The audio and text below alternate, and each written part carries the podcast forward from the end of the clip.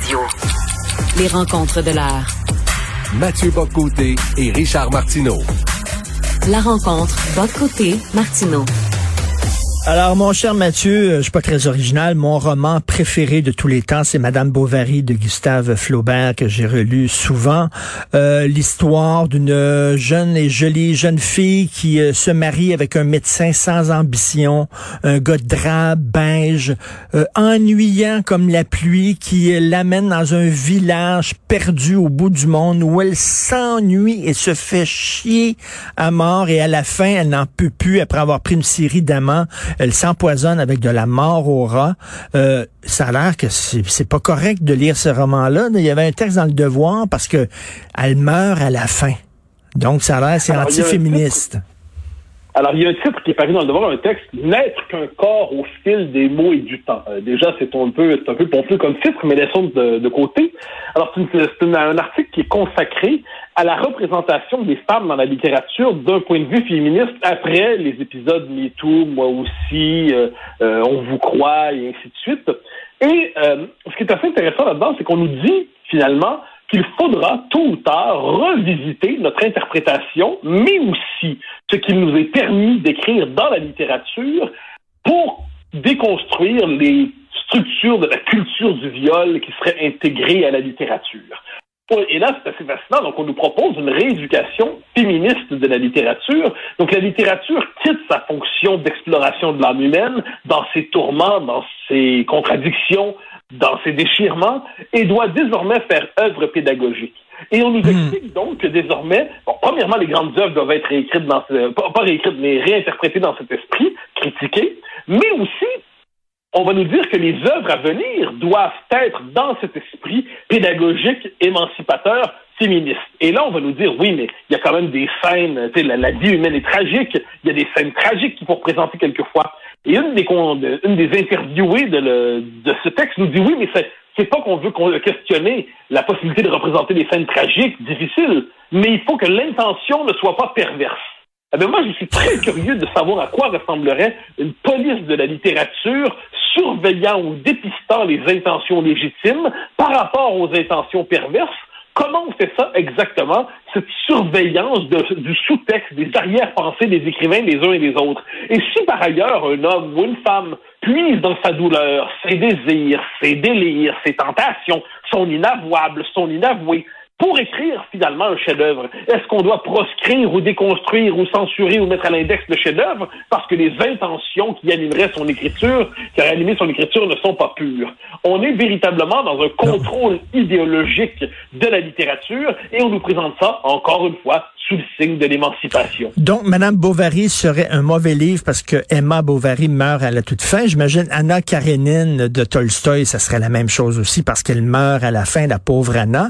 Mais ce sont des gens, Mathieu, qui ne connaissent pas c'est quoi l'art. Alors, je, vais te dire, quand je lis Madame Bovary, ce qui importe pour moi n'est pas tant le récit, n'est pas tant l'anecdote, n'est pas tant l'histoire de cette femme qui marie un médecin ennuyant, c'est la langue, c'est la qualité de la langue, c'est la forme. Flaubert, c'est un génie, c'est un chef-d'œuvre. Alors, euh, on lit pas un livre pour se faire faire la leçon et savoir comment devenir un bon citoyen.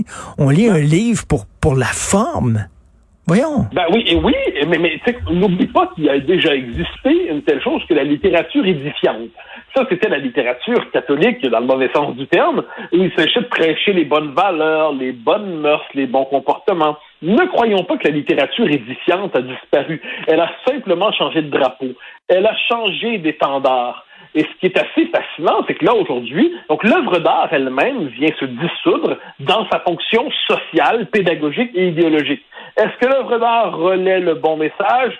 Si oui, bravo, formidable. Sinon, à déconstruire. Et là, ce qui est assez fascinant à travers tout cela, finalement, c'est que c'est une entreprise de censure, faut bien dire les choses telles qu'elles sont. Or, dans l'article, on nous explique, comme si on nous prenait un peu pour des nigauds, que c'est pas de la censure pour autant. Non, non, non, c'est pas de la censure, c'est autre chose. C'est une sensibilité nouvelle, c'est une découverte nouvelle, c'est un éveil nouveau. Eh bien non, un instant. S'il faut désormais encadrer, puis en plus ça vient avec tout le système, soit du temps passant, des, prêts, des, des bourses euh, euh, aux, écrivains, ainsi de suite, c'est pas sans lien, ça vient avec le système des libraires. On a vu, je suis là pour en témoigner, que les libraires ne sont pas purement, euh, ne sont pas vierges de tout préjugé idéologique. Il se peut quelquefois qu'ils décident de favoriser un ouvrage ou un autre selon les préférences idéologiques qu'ils ont. Eh ben, ce que l'on voit à travers tout ça, c'est que c'est une morale de l'intention qui vient plomber la littérature. Donc, ces gens-là sont non seulement, euh, je dirais, euh, ne savent pas ce qu'est l'art, mais ils sont souvent incultes. Je te lis un, extrait.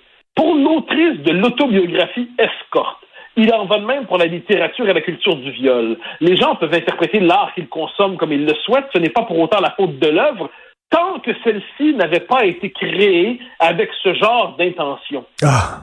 OK, mais on fait ça comment? Je suis curieux. Alors là, se mettre à lire quand même, parce qu'on va pas arrêter ça sur la question du féminisme. On va relire les romans de Céline, on va relire des romans de Saul Bellow, on va relire en fait une bonne partie de l'histoire de la littérature, et là, on va partir avec une espèce de, microscope à guetter les intentions dans l'esprit des uns et des autres pour voir ce qui peut passer ou non.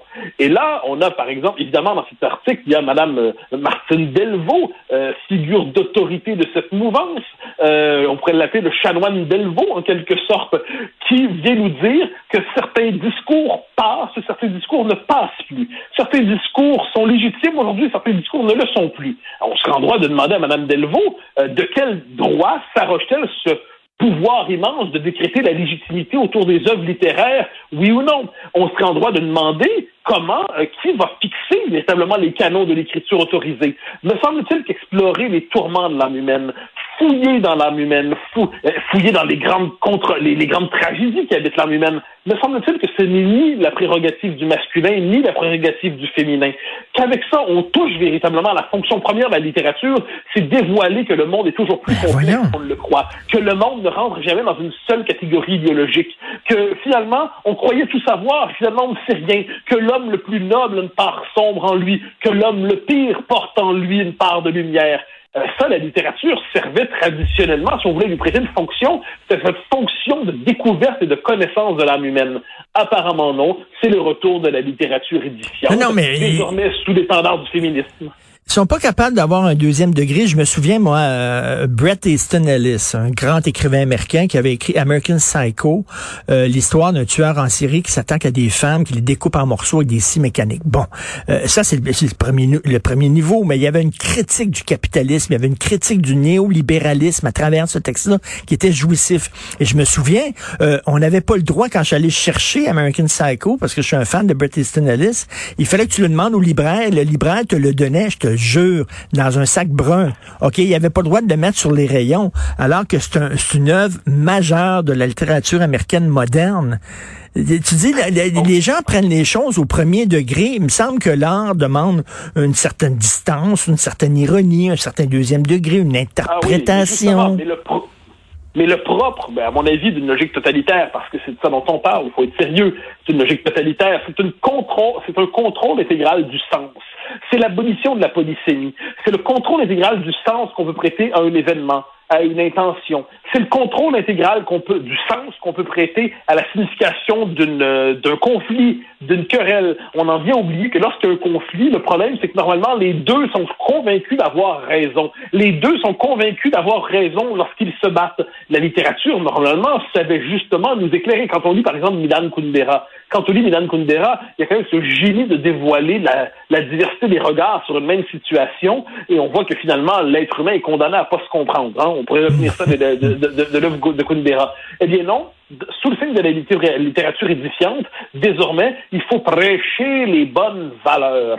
Mais c'est anti-littéraire, c'est anti-culturel, c'est exagérément idéologique. Ensuite, évidemment qu'il y a des valeurs dans une œuvre, évidemment qu'il y a des tendances, mais là, on va quand même pas se mettre à juger une œuvre en fonction des préférences idéologiques ou non de son auteur. non, non, mais il y a, y a, sur des œuvres magnifiques portées par des œuvres qui étaient assez odieux. Ça existe aussi. Il n'y a rien de plus plate qu'un film qui est un sermon finalement, qui essaie de, de, de, véhiculer des bonnes valeurs, puis tout ça, puis de faire de toi un meilleur citoyen. Il n'y a rien de plus assommant que ça en dernière instance, ça fait pas des bons citoyens, ça fait des bons endormis.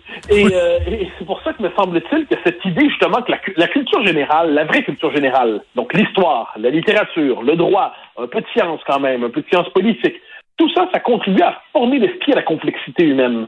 Mais on a l'impression qu'on est contemporain aujourd'hui d'un retour justement de cette euh, littérature qui se veut engagée, mais engagée à un point tel qu'elle n'est plus littérature, elle est désormais instrument militant. Et j'ajouterais que dès que la pensée elle-même se perd dans cette espèce de travers militant, lorsqu'elle décide, même sous le signe de la mauvaise foi, de dire c'est une chose qu'on va dire et c'est tout, eh bien, on n'est plus dans la pensée, on n'est plus dans la littérature. Donc moi, quand je vois ça, puis je veux dire en plus, c'est toute la question de la représentation du désir. Ah, ça, c'est quand même assez important. L'homme ne désire pas comme la femme et la femme ne désire pas comme l'homme. Dans cette dans, dans, dans, cette conflictualité du désir, eh bien, naissent les plus grandes histoires, les plus grandes passions, les plus grandes tensions, naissent aussi les plus grandes déceptions, les plus grandes tristesses, les plus grands déchirements. Bon, eh bien, s'il faut décider de, que dans cette conflictualité du désir, dans le fait que la représentation du désir masculin et féminin. Il faut l'abolir parce que l'un serait oppresseur et l'autre serait oppressé, l'un serait dominant, l'autre serait dominé. Eh bien, on vient abolir la possibilité même de se représenter cette, cette, euh, cette plongée dans les sentiments humains qui font que l'homme désire la femme et la femme désire l'homme et les deux ne se désirent pas de la même manière et ça finit par donner quelque chose qui est toujours un peu en, montagne russe. Bon, mais c'est quand même, c'est quand même assez fascinant de se plonger là-dedans. Qu'est-ce qui est explorer la, la, logique du désir? Alors, eh bien non, eh bien non, parce qu'apparemment, il faudrait dépister partout les rapports de domination, où qu'ils soient. C'est d'un ennui mortel, c'est périssant d'ennui, comme dirait l'autre, et pourtant on nous présente ça comme une grande avancée de la connaissance. Ah non, moi, c'est moi, devant, devant cet ennui-là, j'aurais le goût de faire comme Emma Bovary et manger de la mort au rat. Merci beaucoup. Non, non, non, non, pas du tout. Il faut plutôt regarder tout cela, rire devant cela et lire Louis Ferdinand Céline ou encore écouter quelque chose, écouter quelque chose de vraiment inacceptable ou lire quelque chose de vraiment inacceptable pour dire nous n'acceptons pas vos règles. Merci beaucoup. C'est fou comme Paris silencieuse aujourd'hui. Merci. bye bye. Merci. Salut Mathieu.